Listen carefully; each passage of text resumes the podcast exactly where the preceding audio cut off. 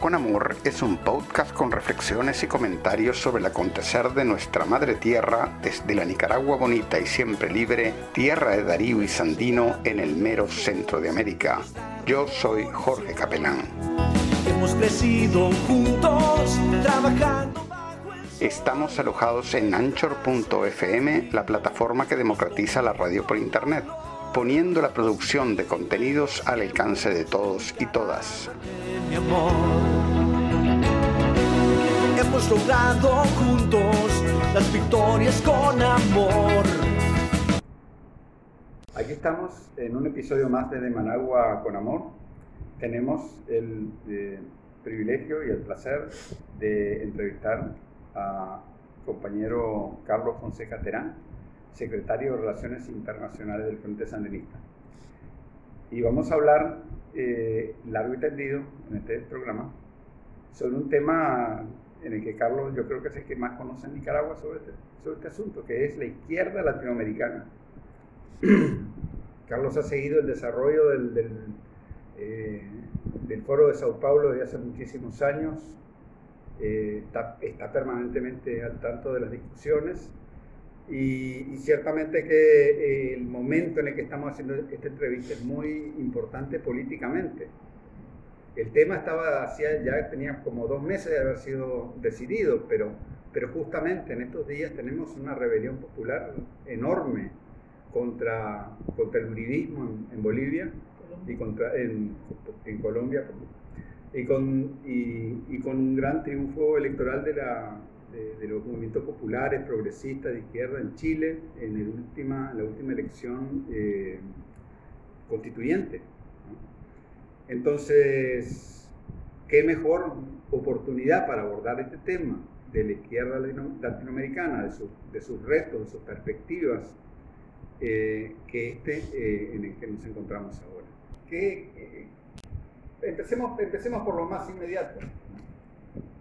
¿Qué te parece todo esto que está pasando en América Latina ahorita, especialmente lo de Colombia y lo de Chile?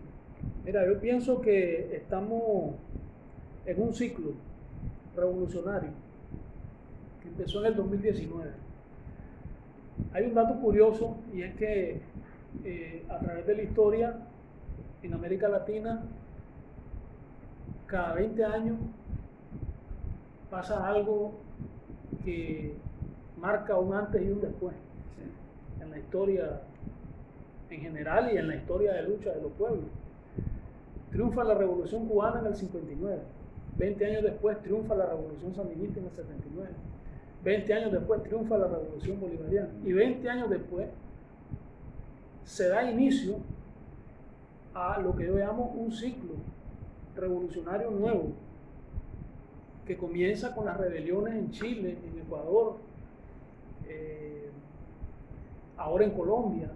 Claro, eh, todo esto atravesado por una pandemia que momentáneamente, eh, digamos, congeló estos procesos. Sin embargo, al mismo tiempo crea condiciones más favorables todavía para que las rebeliones resurjan para que, para que se le dé continuidad a ese proceso de rebeliones populares con mucho más fuerza que antes, porque la pandemia pone en evidencia eh, la verdadera naturaleza del neoliberalismo y el capitalismo en cuanto a eh, que responden a intereses contrarios a los intereses pues, de los pueblos. Entonces, eh, en estos momentos tenemos una situación que está marcada ¿no? por estas eh, rebeliones populares eh, que son parte de lo que nos debe llevar a los cambios sociales que demanda la historia y que demanda la situación eh, del continente. Venimos de un ciclo que inicia con la revolución bolivariana, en el cual se da la situación novedosa en la que una gran cantidad de fuerzas de izquierda logran llegar a los gobiernos en diferentes países de América Latina, lo cual antes nunca se había dado. Lo más que había habido eran dos países donde gobernara la izquierda al mismo tiempo, Cuba y Nicaragua en los años 80. Luego solo quedó Cuba. Y luego fuimos aproximadamente 10 países gobernados por la izquierda en América Latina. Posteriormente vino la ofensiva del imperialismo en la que en una buena parte de estos países donde había la izquierda llegado al gobierno, se dieron golpes de Estado. Porque hay que decir algo que es sumamente importante. En la mayor parte de países donde la izquierda perdió los gobiernos que había conquistado, los perdió por golpes de Estado. Mm. En la mayor parte. En algunos los perdió por elecciones. Eh, Uruguay, ahora, ¿ah? Uruguay, por ejemplo. correcto. Pero Uruguay, Argentina, El Salvador. De ahí el resto, Sí, sí. el resto fueron por Golpes. de Estado.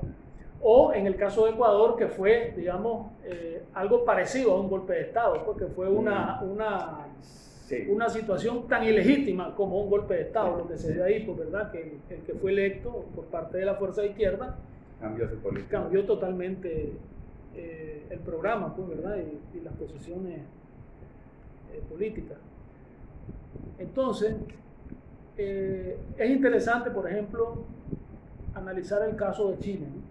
En el caso de Chile se da una situación de rebelión popular que tiene una consecuencia y es un proceso democrático a través del cual el pueblo se vuelve cada vez más protagonista y va ocupando espacios institucionales, que es lo que estamos viendo ahora con la elección de la Asamblea eh, constituye- eh, Constitucional. Claro, uno de los desafíos que tiene la izquierda en América Latina, en Chile, eh, es la unidad, es la articulación de las fuerzas en función de objetivos concretos. De hecho, América Latina es el continente donde la izquierda está más articulada en el Sí. mundo. Sin embargo, los niveles de articulación no son suficientes para lo que realmente se necesita en términos de acción concreta en el continente por parte de las fuerzas populares. Y bueno, una de las cosas que tenemos que nosotros asumir, impulsar precisamente es lograr esos mayores niveles de cohesión, de articulación política, eh, unidad en la lucha de los pueblos en América Latina. Tanto los pueblos que luchan por alcanzar espacios de poder, como los pueblos que han logrado llegar al poder y están en resistencia frente al poder Sí. mundial Sí. eh, hegemonizado por el imperialismo norteamericano, ¿verdad? Porque, como he dicho en otras ocasiones, nosotros somos los rebeldes en el poder, Claro. los rebeldes en el mundo, que en algunos pocos países estamos en el poder, pero es un poder eh, opuesto al poder mundial, es decir, eh, estamos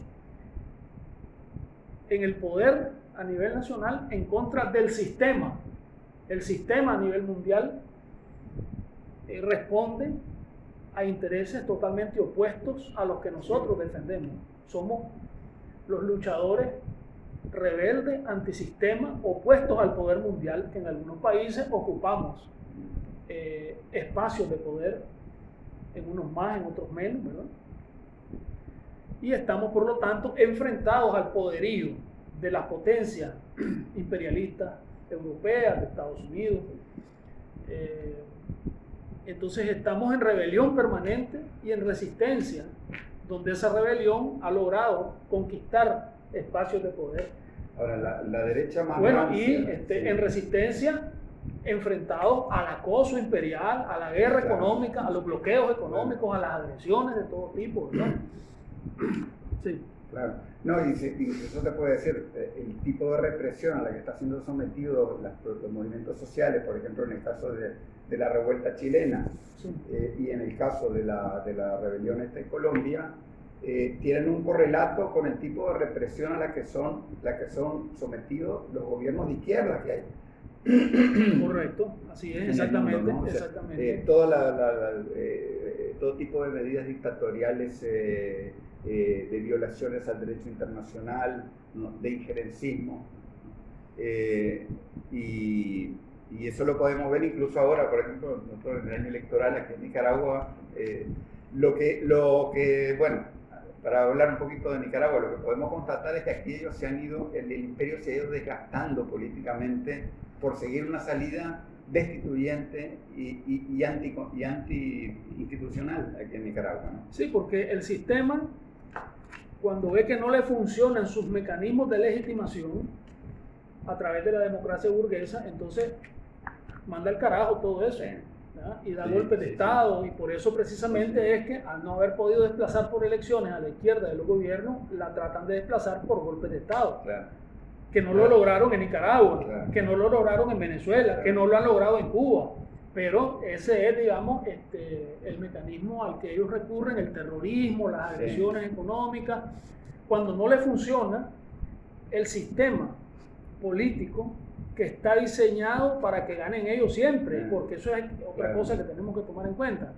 Las elecciones democrático-burguesas son elecciones donde la política se mercantiliza y donde están los dados cargados a favor de ellos, donde las reglas del juego están diseñadas para que los que ejercen el poder a nivel mundial y los que representan los intereses de las clases opresoras, explotadoras históricamente, sean los que ganen siempre. Y aún así les hemos ganado. Claro. Entonces, cuando eso pasa, ellos ya no tienen nada más que hacer que recurrir a la fuerza bruta, pues, ¿verdad? Y este, hacer uso, por ejemplo, de la famosa, este, el, uso, pues, de, de, de todo lo que ellos tienen a mano para, para poder este, agredir a la izquierda. A propósito de, de la situación, pues, de, de Colombia, creo que es importante señalar que con la rebelión que se está dando en Colombia, han logrado convertirse en noticia mundial algunas cosas que han estado ahí permanentes. Por ejemplo, eh, el genocidio, el genocidio permanente que se comete ahí en contra del movimiento social, del movimiento popular, este, es algo desconocido para la mayor parte del mundo. Dentro de la misma Colombia, pues hay Sí. mucha gente que no se da ni cuenta. ¿ves? Entonces, este, eh, ahora a raíz de los acuerdos de paz, siempre en Colombia, después de un acuerdo de paz, vienen masacres. Es una cuestión, Sí, sí. este, una ironía trágica, ¿no? Sí.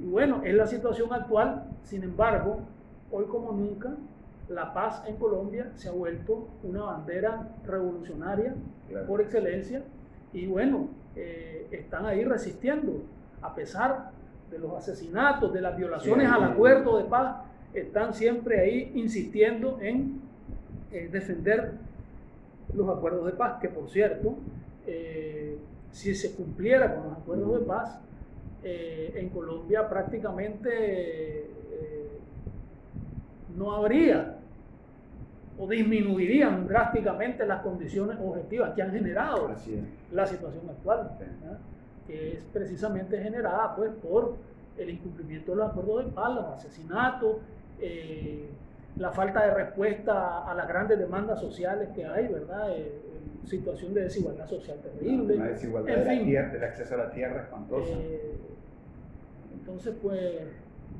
Ahora, eso, eh, sí. dentro de todo esto, y vos que sos este, eh, uno de los dirigentes que está activo en el, en el foro de Sao Paulo, ¿no? sale esta derecha rancia de, los, de Uribe, ¿no? Álvaro Uribe Vélez, y sale hablando de que aquí dice, en- de que en Colombia y en Chile ya eh, hay una eh, revolución molecular eh, en curso. ¿no?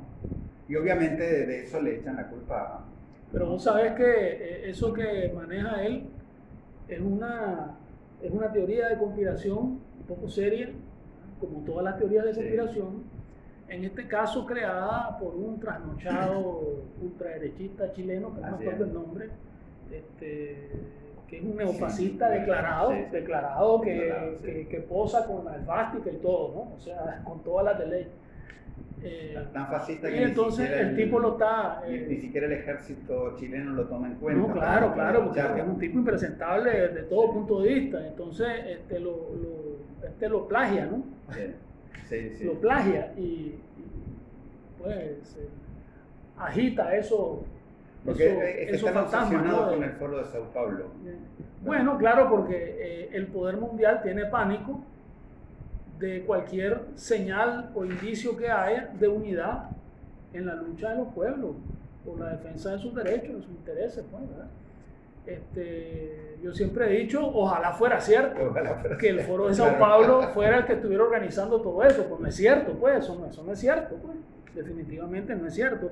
Eso es como cuando estábamos en plena Guerra Fría, ¿no? Y entonces acusaban a la Unión Soviética de, de ser, digamos, la que estaba detrás de un gran plan maestro dirigiendo las guerrillas en el continente. Y una vez le preguntan a- al comandante Fidel Castro, ¿no? ¿Qué, qué opina sobre, sobre esto, ¿no? Sobre esa... Ya después del derrumbe, el campo socialista y todo, le preguntan. Y entonces dice Fidel, si hubiera sido cierto eso, dice, que había un plan maestro detrás de toda la lucha armada, y los Estados Unidos hubieran perdido la Guerra Fría y ya a nivel mundial estuviera, estuviera el socialismo instaurado. Si hubiera sido cierto, cuando, bueno, este, los que estamos medianamente informados sabemos que más bien la Unión Soviética eh, no era partidaria de la lucha armada en, en América Claro. Latina. Los partidos comunistas que respondían a la línea de la Unión Soviética se oponían a la lucha armada de los Guerrilleros. Aunque hay que señalar también que la Unión Soviética, el apoyado. apoyo, el apoyo de la Unión Soviética a los movimientos revolucionarios en el poder fue decisivo para la resistencia Claro. en, en una primera fase, ¿no? Tanto en el caso de Cuba, en el caso nuestro, ¿verdad? Nosotros tenemos que eh, reconocer, ¿verdad? Ese gran aporte, entre tantos aportes que hizo la Unión Soviética a la causa de los pueblos a nivel mundial, ¿no? Este, pero bueno, teníamos algunas diferencias en ese sentido y no había, pues, ese tal. Y los gringos sabían, los gringos sabían que no había tal. Eso era un pretexto para las intervenciones, ¿verdad? Y qué sé yo, ¿no? Para Y esa para no hablar de la, la agresividad, el intervencionismo, ¿no? Y, Claro. para, y para invisibilizar las causas reales, que son los- las condiciones de explotación, de Claro. opresión, de saqueo neocolonial ejercido por Estados Unidos con la complicidad de las clases dominantes en cada uno de los países latinoamericanos. Como decía Sandino, la clase obrera de América Latina sufre hoy una doble explotación, pareciera que lo está diciendo en este momento la de las burguesías nativas y la de las compañías extranjeras norteamericanas. Eso es una realidad que sigue estando ahí, ¿verdad? Y por eso es que la lucha de liberación nacional, la lucha antiimperialista, va uni- unida con la lucha por la emancipación social, por las grandes transformaciones sociales que, que nuestros pueblos demandan, que nuestros pueblos necesitan, que la historia eh, nos exige, ¿no? Eh, y, y bueno, y son dos luchas que la lucha por la lucha por la emancipación social es la lucha revolucionaria en la que la motivación de los luchadores de la militancia revolucionaria es el amor a la, humani- a la humanidad que se une con la lucha de liberación nacional donde la gran motivación es el amor a la patria entonces se unifican estas dos cosas y no es casual por eso que José Martí haya dicho en algún momento patria es humanidad E- esa frase de Martí tiene un contenido sumamente profundo y la dijo en, en- un momento, digamos, tan temprano, ¿no? En el que todavía eh, no había, no había, este, no se había planteado, ¿no? Ya la situación del neocolonialismo por Estados Unidos. Y sin embargo, Martí tenía bien claro, pues, cuáles eran los intereses a defender, ¿no? Cuando planteó que su lucha era contra, para evitar que los Estados Unidos se apoderaran de las Antillas y Sí. y cayeran con esa fuerza más sobre nuestras tierras de América. Entonces, por eso es tan importante tener en cuenta siempre en la formulación de las estrategias revolucionarias, del programa revolucionario, del movimiento revolucionario, el movimiento popular progresista en América Latina, el, pensamiento de los grandes próceres, inspiradores de las luchas de los pueblos, Martí, Bolívar, Sandino. ¿verdad? Y este, a mí, vos mencionabas que uno probablemente el reto más importante que tengan las izquierdas eh, latinoamericanas es el de la unidad. Ahora, este, yo siento que eh, a inicios de este siglo, cuando, cuando, la revolución bolivariana Unidad interna dentro de cada país y, a- y articulación sí, a sí, nivel eh, continental. continental. Sí. Este, porque yo, yo siento que o sea, ese proceso tomó mucha fuerza, por ejemplo, cuando se derrotó el golpe contra Chávez en abril del 2002, ¿verdad? Y a partir de ahí tomó fuerza todo el resto del, movimiento con el ALBA, ¿no? con, muchas otras cosas. pero después también el imperio pasó a la contraofensiva y nos pegó unos golpes bien serios también, ¿no? Y, y como que en algunos años cada quien se metió en lo suyo más o menos, ¿no? Y, y perdió fuerza aquel empuje que había latinoamericanista y unitario. Pero me da la impresión de que ahora con estas rebeliones, porque estas rebeliones en realidad no las inventó nadie, son producto de las condiciones objetivas de, de explotación social ¿no? y de opresión que hay, pero entonces ahora como que tenemos que retomar ese proceso. ¿no? Tenemos que ver todo esto que está pasando. eh, Hay una cosa importante sobre esto. Si vos te fijas, cuando se da la llegada al gobierno de una gran cantidad de fuerzas de izquierda en América Latina, de una cantidad grande de países, eh, esto se ve precedido en cada país por rebeliones populares. Casi en ningún país donde la izquierda llegó al gobierno, eh, casi en ninguno fue, digamos, simplemente que se presentó una fuerza política y fue a las elecciones y, y ya está. No, habían sido esos fenómenos electorales en los que la izquierda logra ganar a la derecha con las reglas del juego que benefician a la derecha, que están diseñadas para que la derecha gane, eso se da luego, o sea, eso se hace posible gracias a las rebeliones populares que preceden a esas elecciones Sí. o a esas luchas políticas electorales en las que, en las que las fuerzas de izquierda que representan los intereses populares logran llegar a los gobiernos. Incluso aquí en Nicaragua hubo varios años de lucha, de protestas sociales contra las privatizaciones y todo eso. Correcto, claro. La claro, lucha del 6%. claro. Claro, claro, así es. Una, una lucha permanente en defensa de las conquistas revolucionarias, pues la lucha popular eh, encabezada por el Frente Sandinista en defensa de las conquistas revolucionarias que habían sido alcanzadas en la primera etapa de la revolución, que fueron retomadas posteriormente en esta segunda etapa. Este, entonces, ahora, pero esa tarea, ¿no? De, se me ocurre, ¿no? Es- Eso es todo un proceso no solamente político, cultural también, ¿no? Hay que desarrollar algún tipo de, de canales o de instancias, ¿no? Porque los pueblos nuestros se tienen que empezar a ver de otra manera. Me parece una cosa muy importante que a raíz de la primera ola de protestas ahí en Chile, le lograron arrancar una, un porcentaje fijo de, de indígenas Claro, en la, correcto. en la constituyente. Sí, ¿no? sí. Eso quiere decir que la sociedad en su conjunto ya no eh, acepta. Y por ejemplo, muchas de las cosas que se están viendo hoy en día en, en Colombia es que eh, hay, hay, hay temas como el de los falsos positivos o el mismo de las situaciones indígenas, ¿no?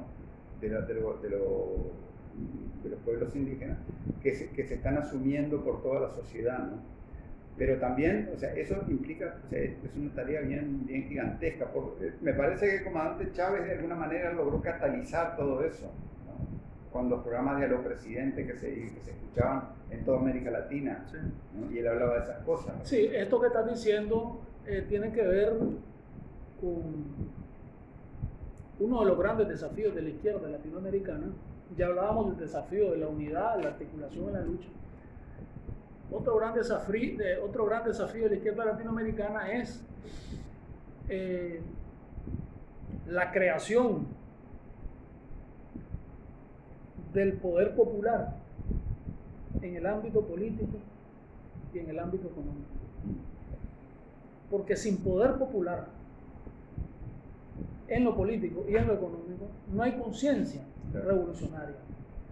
Porque el poder es de clase. Y la clase toma conciencia de sus intereses en la medida en que ejerce el poder, Mm. debido al carácter clasista del poder. Por eso es que los ricos votan siempre por la derecha y los pobres no. no digo, lo- y los pobres no votan siempre por la izquierda. Los ricos siempre votan por la derecha, pero los pobres votan a veces por la derecha, a veces por la izquierda, o una parte por la derecha y Sí. una parte por la izquierda, porque la conciencia de clase está más desarrollada en las clases que han ejercido el poder, ¿verdad? que son las clases opresoras, las clases explotadoras. Entonces, uno de los grandes retos que tenemos precisamente es la creación de nuevos espacios de poder popular que pasa por eh, un nuevo modelo político en el que haya protagonismo popular en la toma de decisiones de los gobiernos. Y en eso, pues, claro, es un proceso muy complejo, ¿verdad? Sí. eh, que lleva tiempo, pero lo importante es estar consciente de la necesidad de impulsarlo, ¿no? Para poder ir avanzando hacia eso, porque solo así eh, es que se logra eh, que las políticas, las políticas en beneficio de los intereses populares, impulsadas desde espacios institucionales de gobierno por la izquierda, vayan acompañadas del desarrollo de la conciencia de clase del pueblo, del desarrollo de la conciencia revolucionaria. Y esto evita el famoso fenómeno de que los que salen de la pobreza dejan de votar por la izquierda porque ya sus intereses son otros. No, salir de la pobreza no significa desclasarse, no necesariamente debe significar desclasarse. Eso depende de la manera en que salgas y de la manera en que eh, se impulsen las políticas que llevan hacia la reducción de la pobreza, ¿me entendés? Es decir, depende de eso el hecho de que eh, la clase trabajadora siga sintiéndose clase trabajadora aún dejando de ser pobre. Dejar de ser pobre, pero seguís con un sentido de pertenencia a la clase trabajadora y tus intereses de clase siguen siendo los mismos, aunque ya no seas pobre. Porque esto no es un asunto de que es entre... Eh, solamente se trata de ricos y pobres, no se trata de explotadores y explotados, de, clases explotadoras y clases explotadas trabajadoras, ¿verdad? Eh, que toman el poder que crean nuevos espacios de poder que van transformando la sociedad y en esa medida van adquiriendo conciencia de clase y dando la batalla en lo ideológico cultural, en la batalla por la conciencia, que es la más importante de todas, a fin de cuentas. Pues, este, y entonces, eh, en la medida en que las políticas que llevan hacia las grandes transformaciones sociales garantizan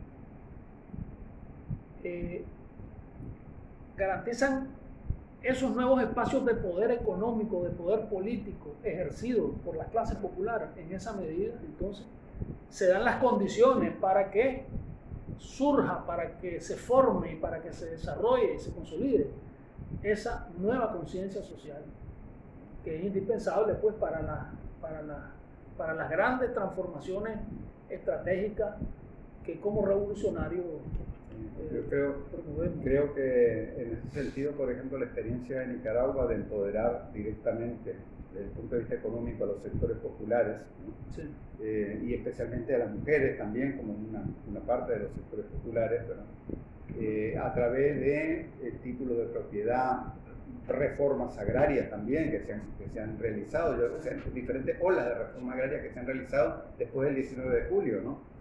Eh, que le han dado poder económico a la gente y, después todas las campañas de titulación, ¿no? Eh, que marcan un poco un carácter un poco especial del proceso revolucionario en Nicaragua, ¿no? que tal vez no es, no es este, muy parecido a otros países, donde más históricamente se ha dependido también, tal vez de commodities, rubro de exportación, ¿no?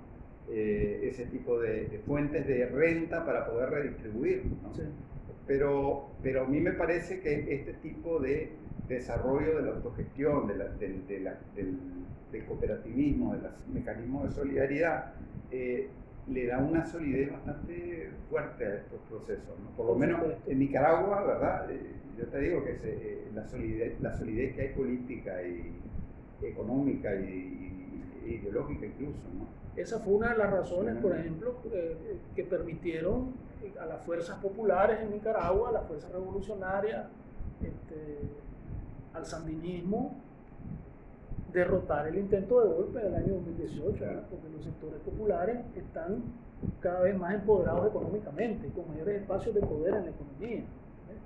Entonces eso impide que eh, la derecha haga uso de sus espacios de poder económico para paralizar la economía del país, por ejemplo. Entonces eh, es una de las cosas pues, que nos ha permitido a nosotros este, tener la fuerza que hemos logrado Y, desarrollar. no- sin embargo no es, no es algo que haga a la gente más capitalista eh, desde el punto de vista ideológico, ¿no? más capitalista o más este, egoísta, ni mucho menos, porque en realidad se está basado en una serie de mecanismos de cooperación y nadie puede, de, la- de la- de las señoras que venden ropa en el Sí, es que mercado, mira, no pueden... A veces se confunde, a veces se confunde eh, clase trabajadora con población empobrecida. Obviamente, en las condiciones del capitalismo, los trabajadores son pobres. eh, pero no es lo mismo, ¿verdad? No es lo mismo las condiciones económicas de vida que eh, a la clase social a la que perteneces o con la que te identificas. Entonces, este, igualmente no es lo mismo pequeña burguesía que clase media Claro. o burguesía que clase, digamos, acomodada económicamente. Este, de manera pues que en un proceso de transformaciones revolucionarias, inevitablemente debe ir surgiendo una clase media trabajadora, que no es pequeña burguesía, que tiene, eh, digamos, un modo de vida que le permite no perder su sentido de pertenencia a las clases populares, a la clase trabajadora. Pero esto depende, como te decía, del tipo de política en base a las cuales se combate la pobreza. Y la experiencia nuestra precisamente nos ha enseñado esto, nos ha enseñado que la clave es crear el poder popular en lo político y lo económico. pues. Hay diferentes formas de hacerlo, depende de la realidad de cada país. No se hace igual aquí que en Cuba, por ejemplo, ¿me entendés? Sin embargo, el resultado es similar, que es la transformación de las condiciones de vida, la mejoría de las condiciones de vida del pueblo, a pesar de estar enfrentado a la agresividad del poder mundial, ¿verdad? Porque a pesar de las dificultades que nos crea y de, y de cuánto nos atrasa, de cuánto nos, nos impide avanzar esta agresividad y el intervencionismo del imperialismo, que es algo normal, pues, digamos, porque precisamente eh, es a eso que estamos enfrentados, ¿verdad? Este, sin embargo, es algo que debemos denunciar y que debemos combatir y enfrentar de manera permanente, porque no es algo justo, porque no es algo eh, correcto, ¿no?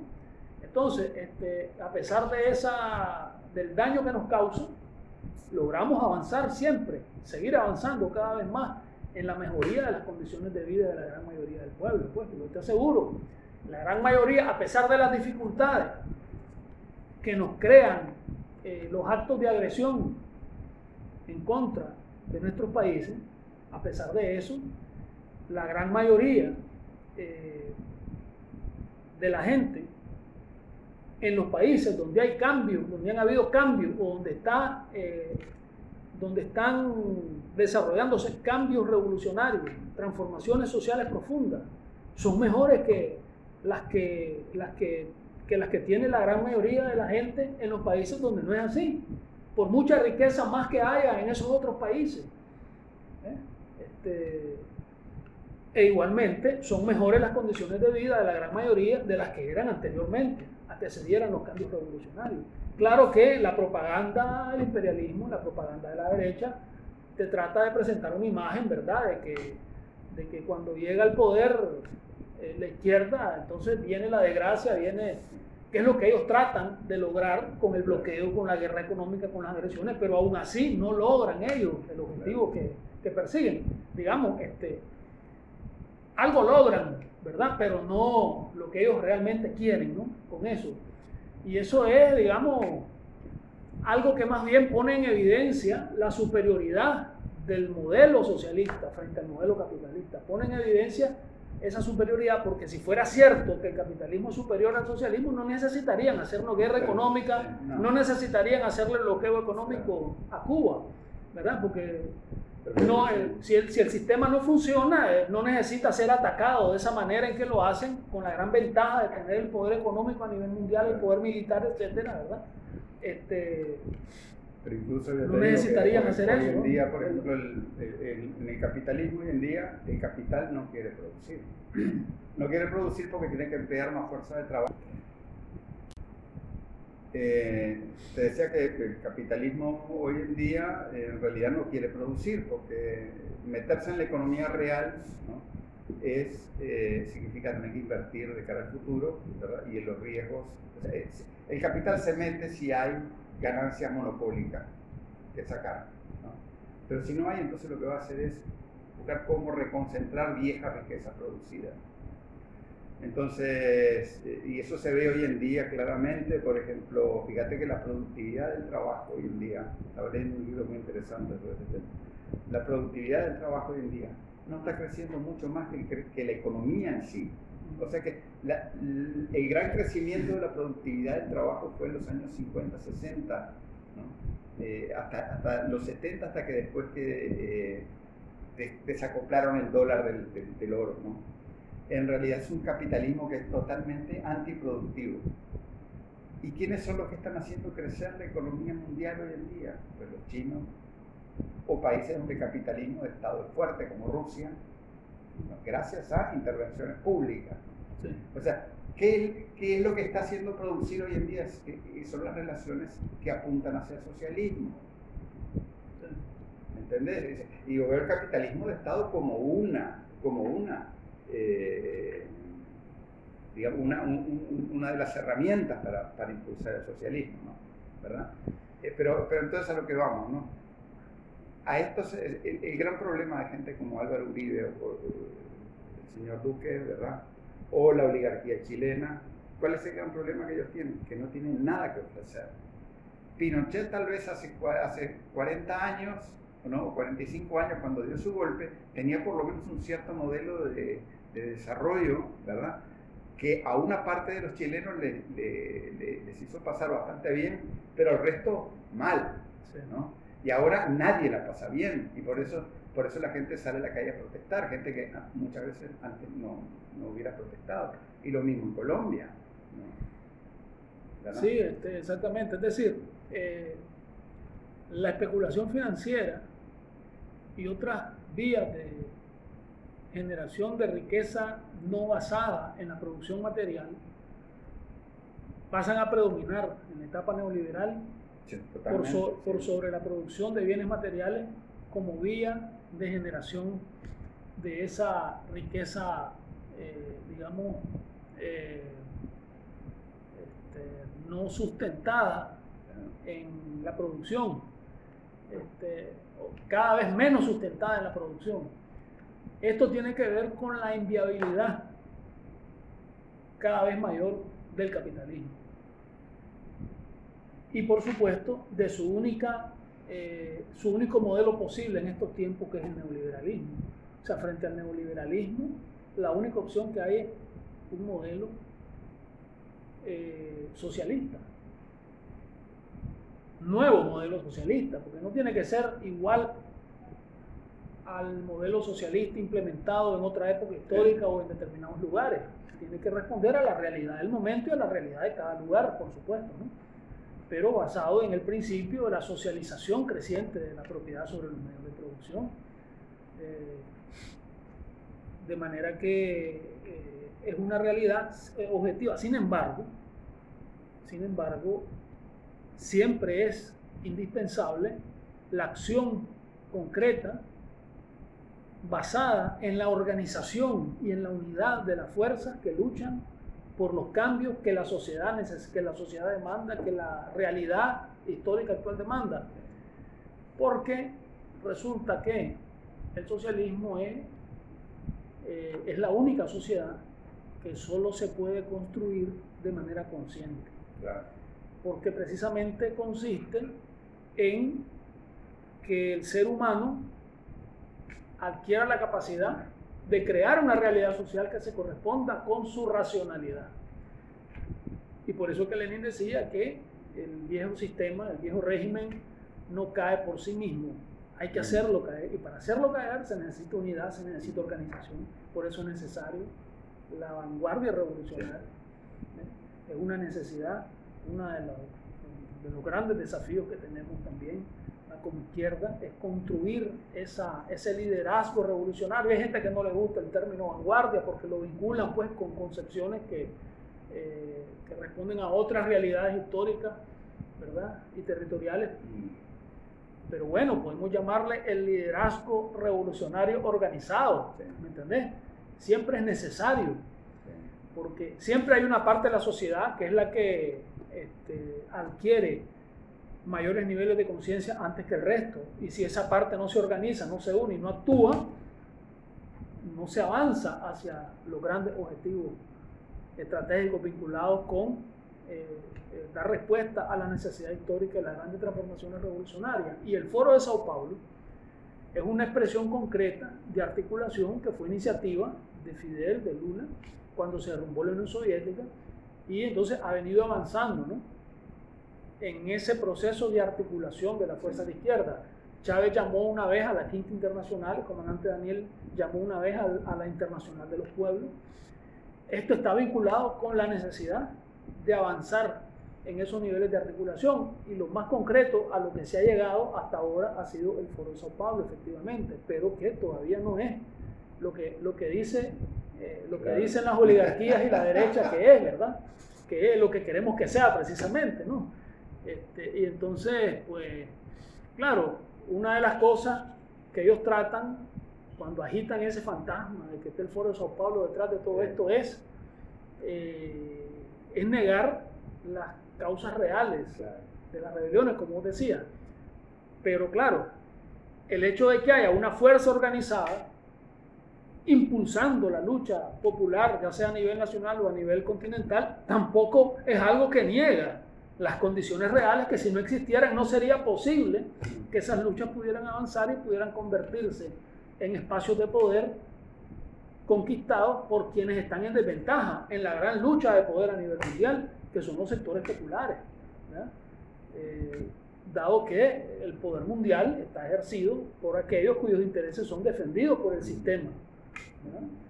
Entonces, pues eh, el Foro Sao Paulo realmente es un gran logro ese proceso de esa necesaria articulación de las fuerzas de izquierda. Y el Frente Sandinista tiene, eh, eh, digamos, la, tiene el honor de, de, ser, digamos, una de las fuerzas políticas de izquierda en América Latina que con más beligerancia ha participado en impulsar estos espacios de articulación y en impulsar dentro de estos espacios la necesidad de cada vez mayores niveles de unidad, cada vez mayores niveles de cohesión.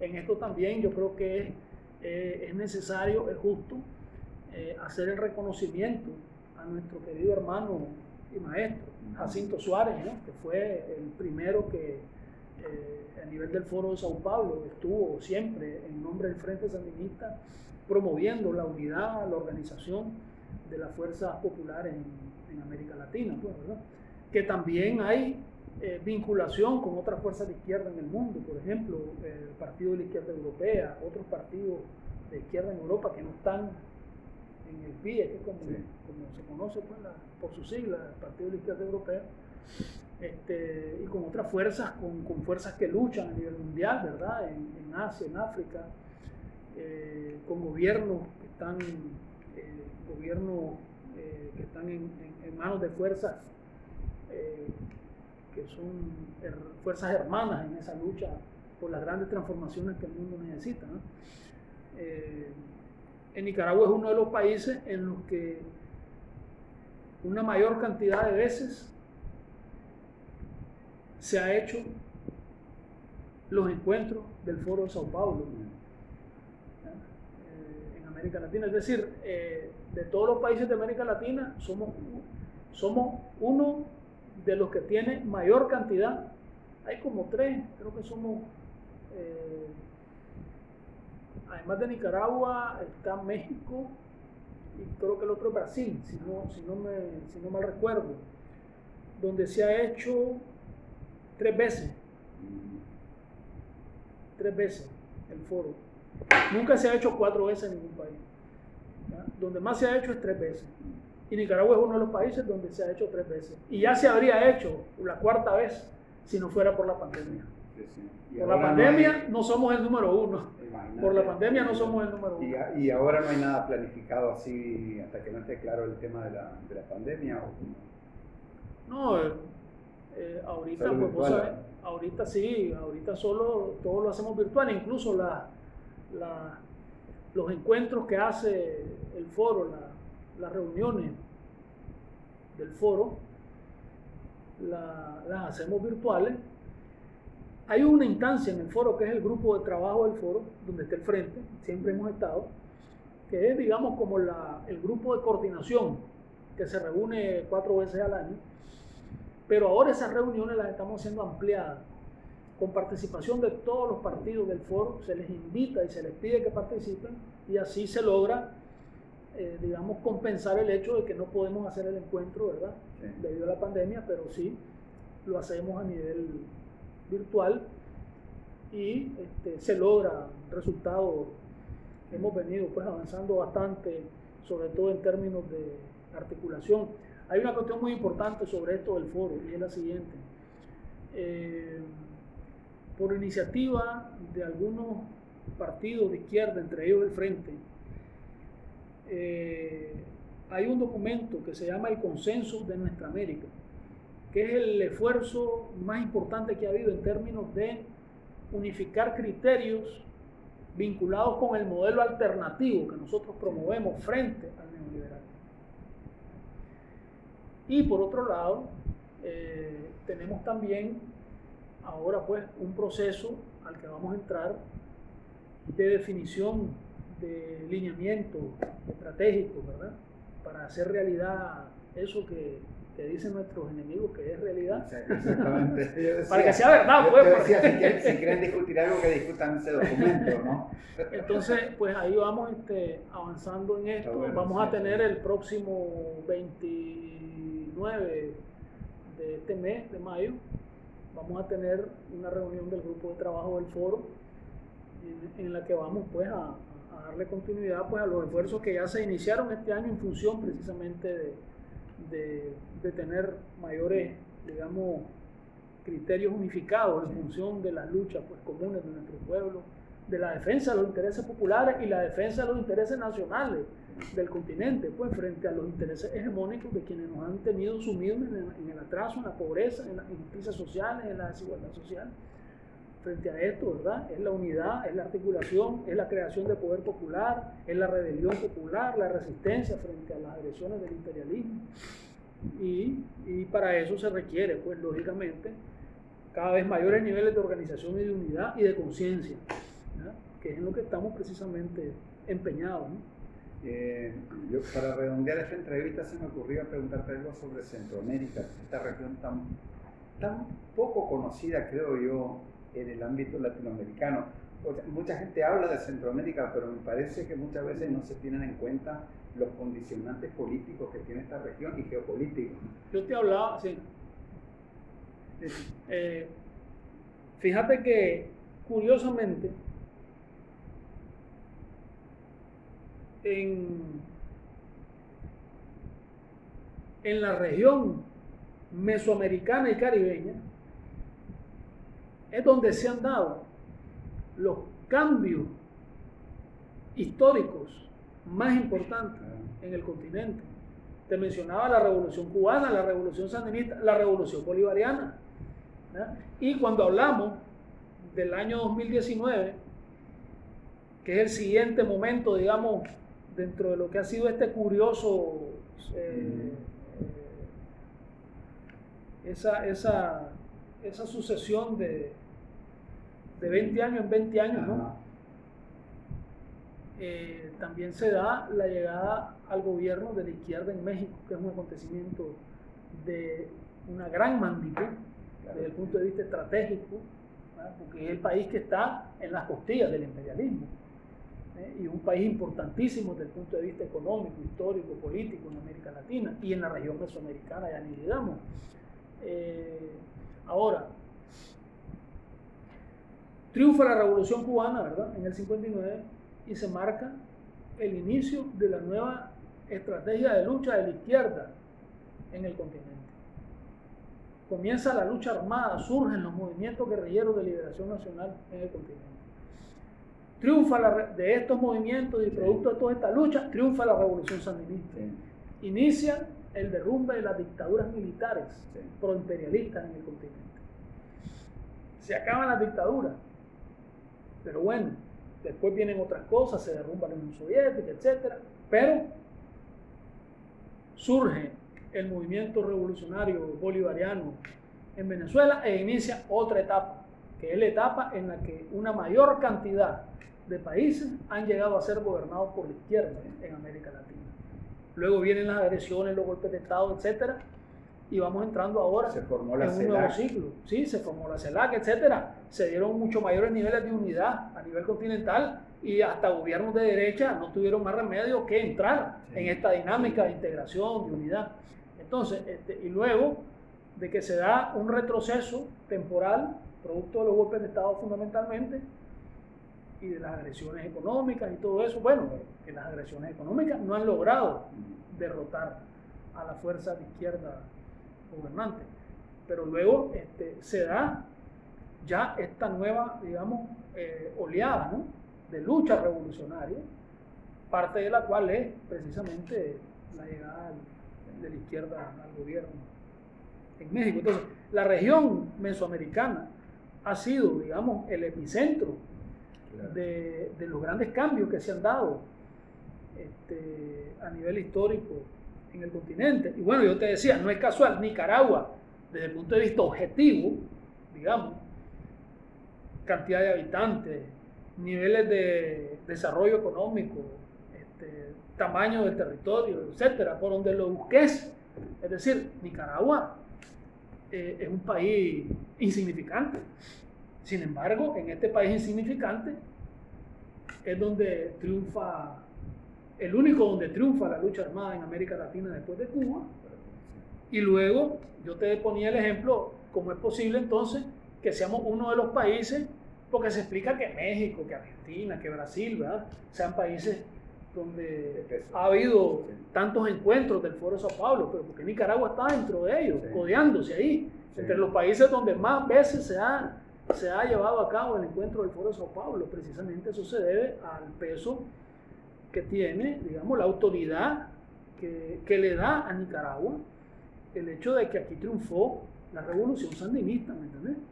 Eh, entonces, y eso forma parte de esto, ¿no? De la importancia que ha tenido la región mesoamericana, precisamente, que no casualmente ha sido considerada históricamente por Estados Unidos, por el imperialismo norteamericano, como su patio trasero.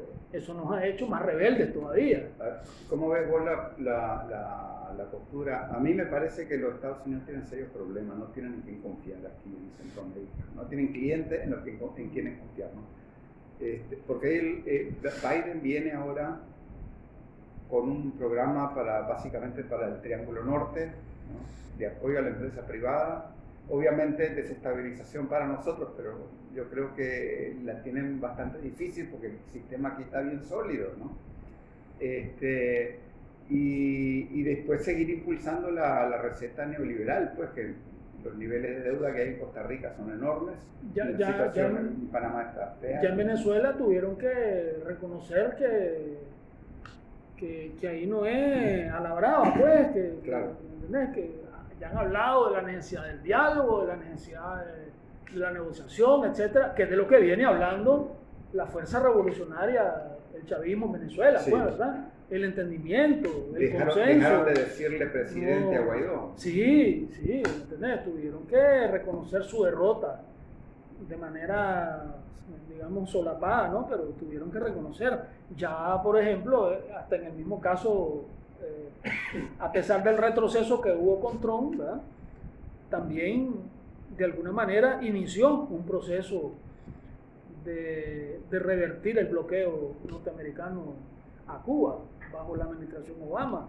Es cierto que hubo un gran retroceso después, sin embargo, ya es un proceso que inició y, esa, y esos procesos difícilmente, Sí. este, digamos, se detienen desde el punto de vista histórico porque eh, si hay algo mismo en ese afán, digamos, de eh, imponernos por la fuerza, pues, su, su voluntad y haciendo uso de sus peleles, ¿no? De, sus- Sí.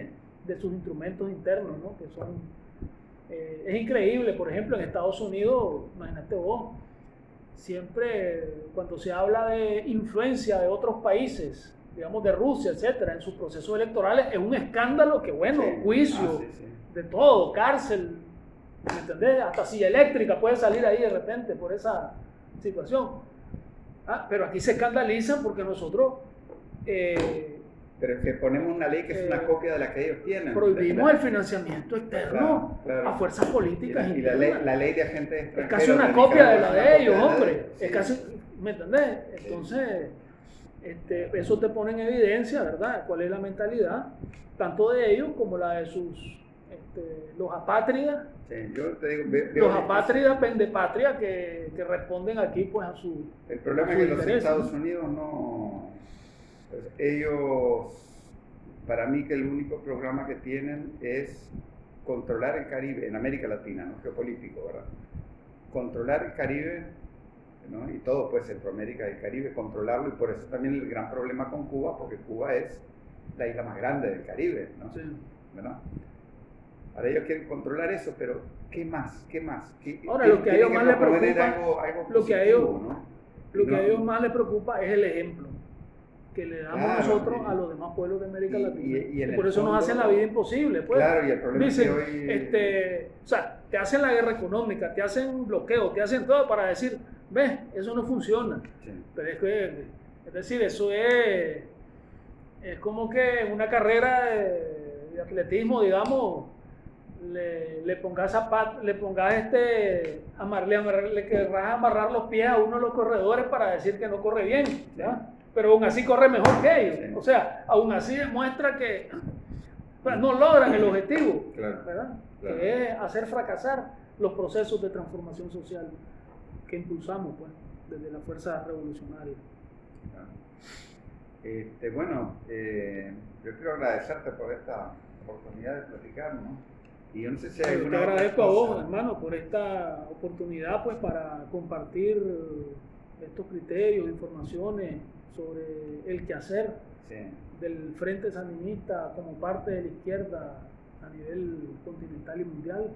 Estamos siempre ahí pues activos junto con todos nuestros compañeros este, de lucha pues, en el continente y en el mundo, defendiendo los intereses populares, defendiendo eh, nuestra patria continental, nuestra gran patria continental, nuestra América. Este,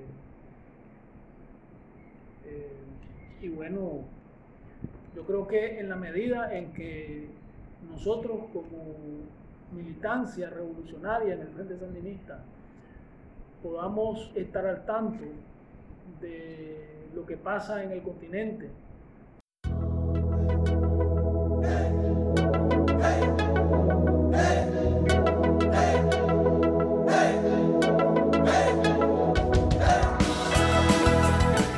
Este ha sido otro episodio del podcast de Managua con Amor.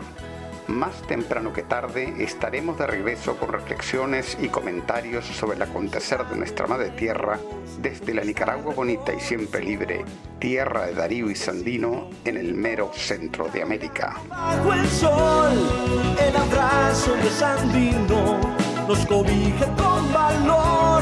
Nos inspira en nuevos tiempos, Nicaragua de mi amor. Hemos logrado juntos las victorias con amor. Hemos gritado al mundo, viva la revolución.